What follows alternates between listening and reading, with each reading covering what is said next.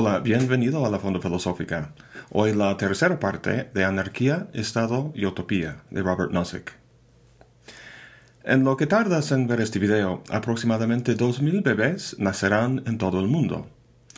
No nacen en un estado de naturaleza, sino en una sociedad ya estructurada por reglas y leyes, regida por un sistema político. Cuando llegan a ser mayores de edad, puede que cuestionen esas reglas y obligaciones, Obviamente no escogieron vivir bajo el régimen en que se encuentran, pero no por eso sea ilegítimo el gobierno.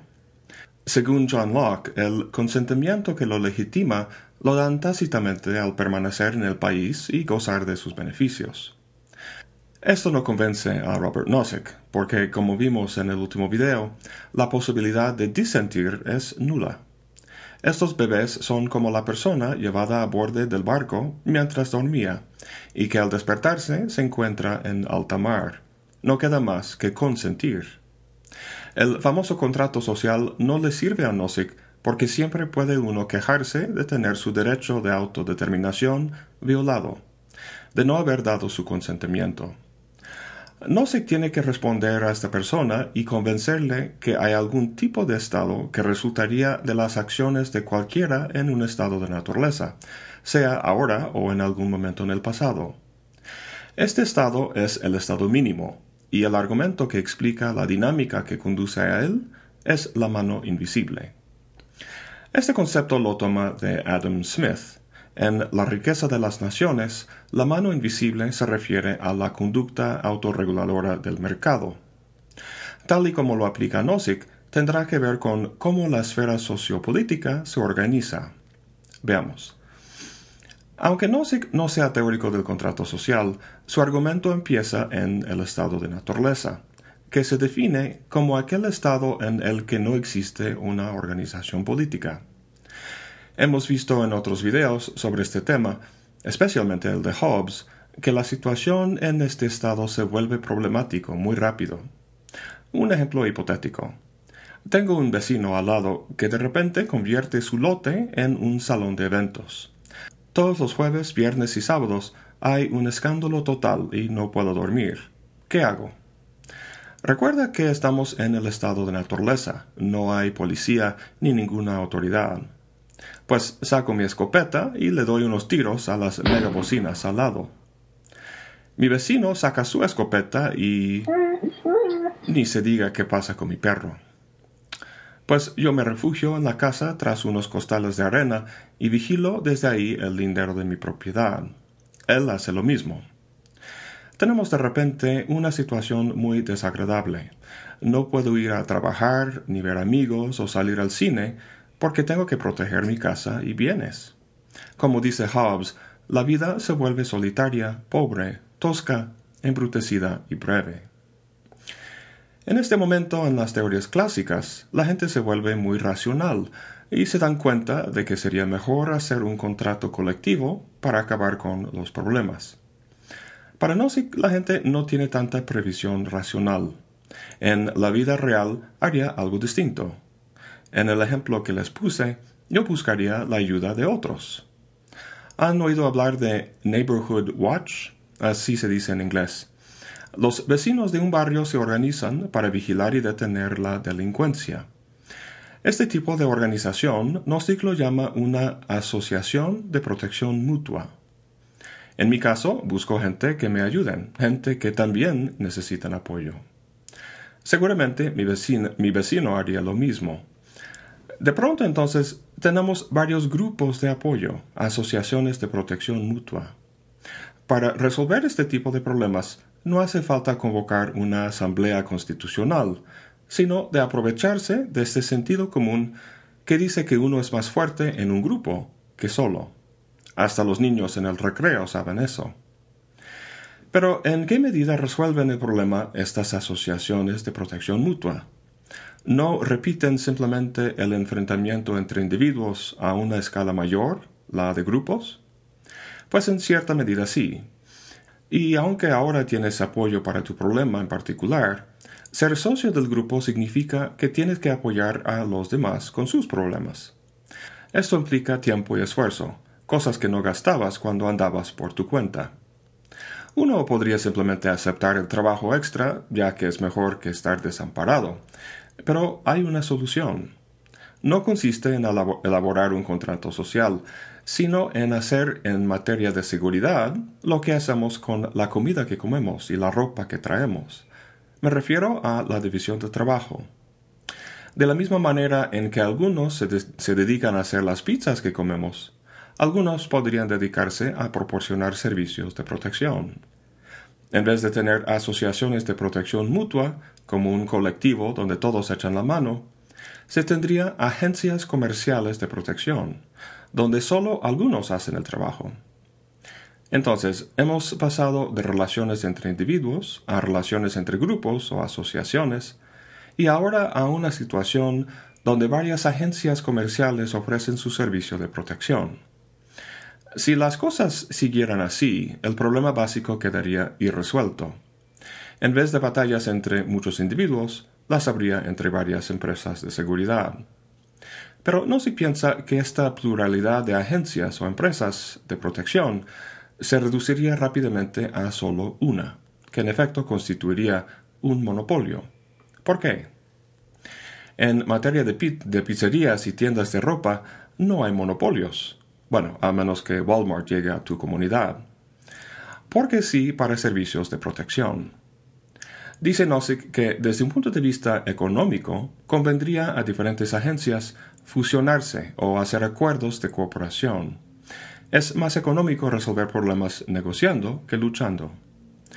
Desde el punto de vista del consumidor, la ventaja es obvia. Entre más grande y poderosa la agencia, más seguro se siente. Es el mismo, mismo fenómeno con las redes sociales. Al principio hubo varias, pero poco a poco se redujo a solo una, Facebook. ¿Por qué? Porque uno quiere estar donde están todos sus amigos, en vez de andar de red en red para estar en contacto. Fíjate que Facebook ha llegado a tener todos los usuarios que tiene, no porque era obligatorio unirse, ni por ninguna amenaza, sino por decisiones que tomaron libremente cada usuario. Encontramos lo mismo en nuestro estado de naturaleza. Individuos, pensando en su propio bien y tomando decisiones para promoverlo, han llevado a cabo una evolución en la sociedad donde hay lo que no se llama una agencia dominante de protección.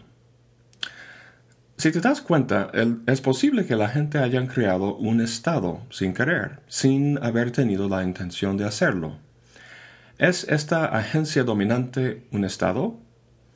Volviendo a nuestra definición, vemos que los Estados reclaman un monopolio sobre el uso de fuerza.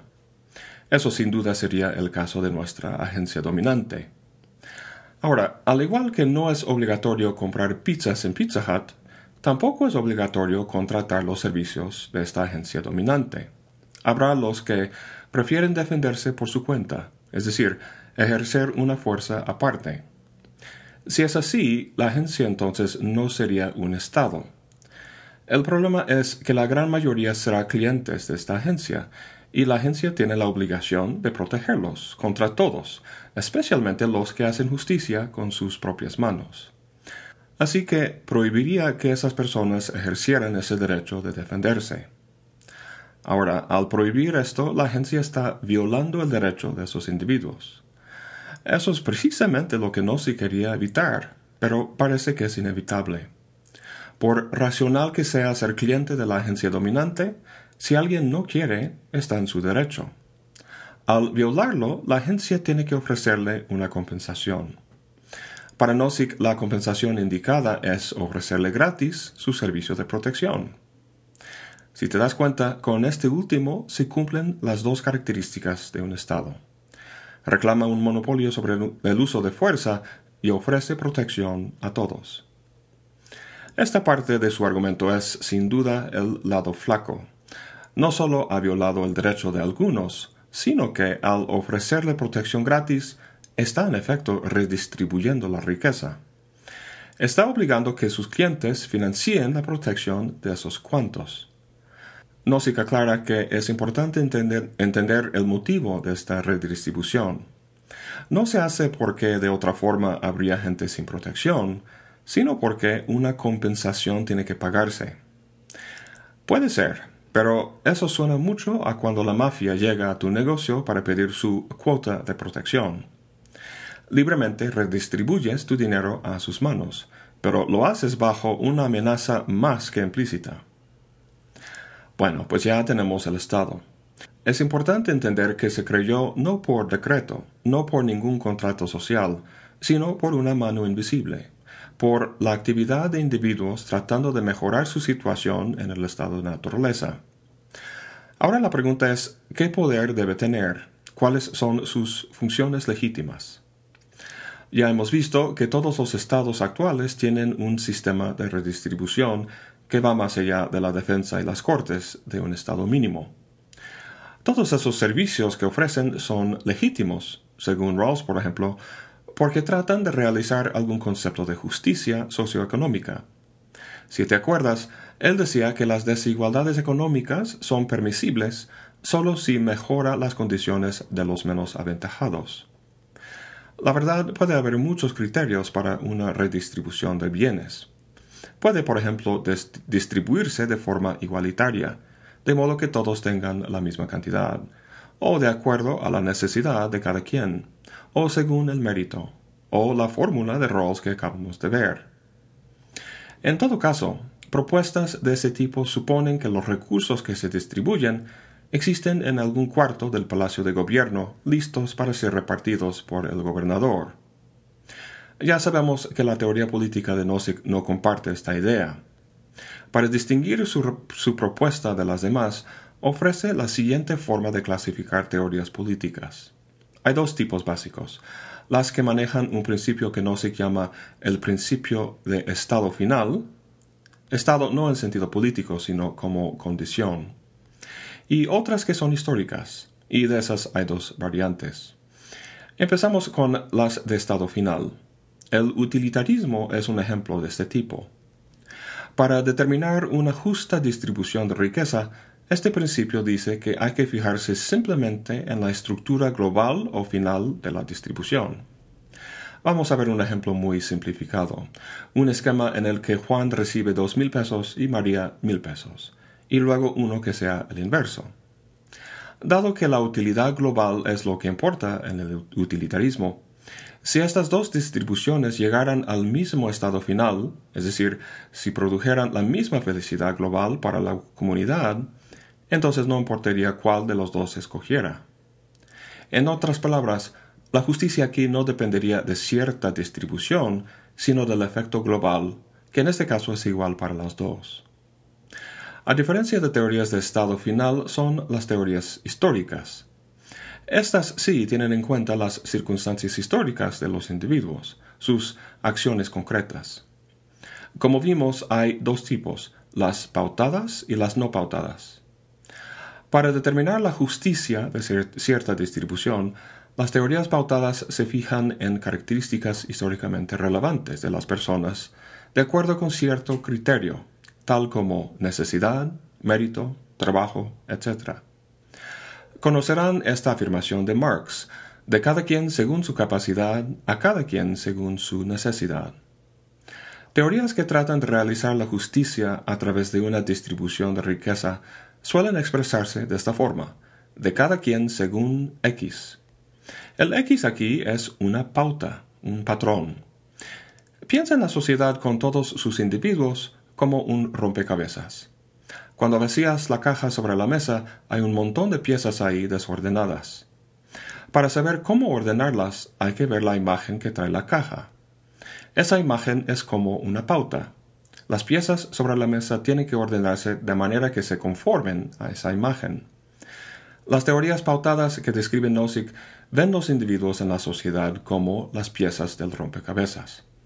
Pueden relacionarse de muchas formas, pero para que la justicia se realice, deberían ordenarse tal como la imagen o pauta que plantea. La pauta es ese X que mencioné antes, según necesidad, mérito, trabajo, etc. ¿Y qué tal la teoría política de Nozick? Comparte con la anterior la característica de ser histórica. Lo que individuos han hecho en el pasado es sumamente importante para determinar su lugar en la sociedad. Pero a diferencia de la anterior, la teoría de Nozick no plantea ninguna pauta, ningún X global al que las, las relaciones deberían conformarse. En el próximo y último video de esta serie, veremos concretamente los principios que maneja su teoría y el concepto de justicia que emana de ellos. Eso es todo para hoy. Gracias por acompañarme. Hasta la próxima y buen provecho.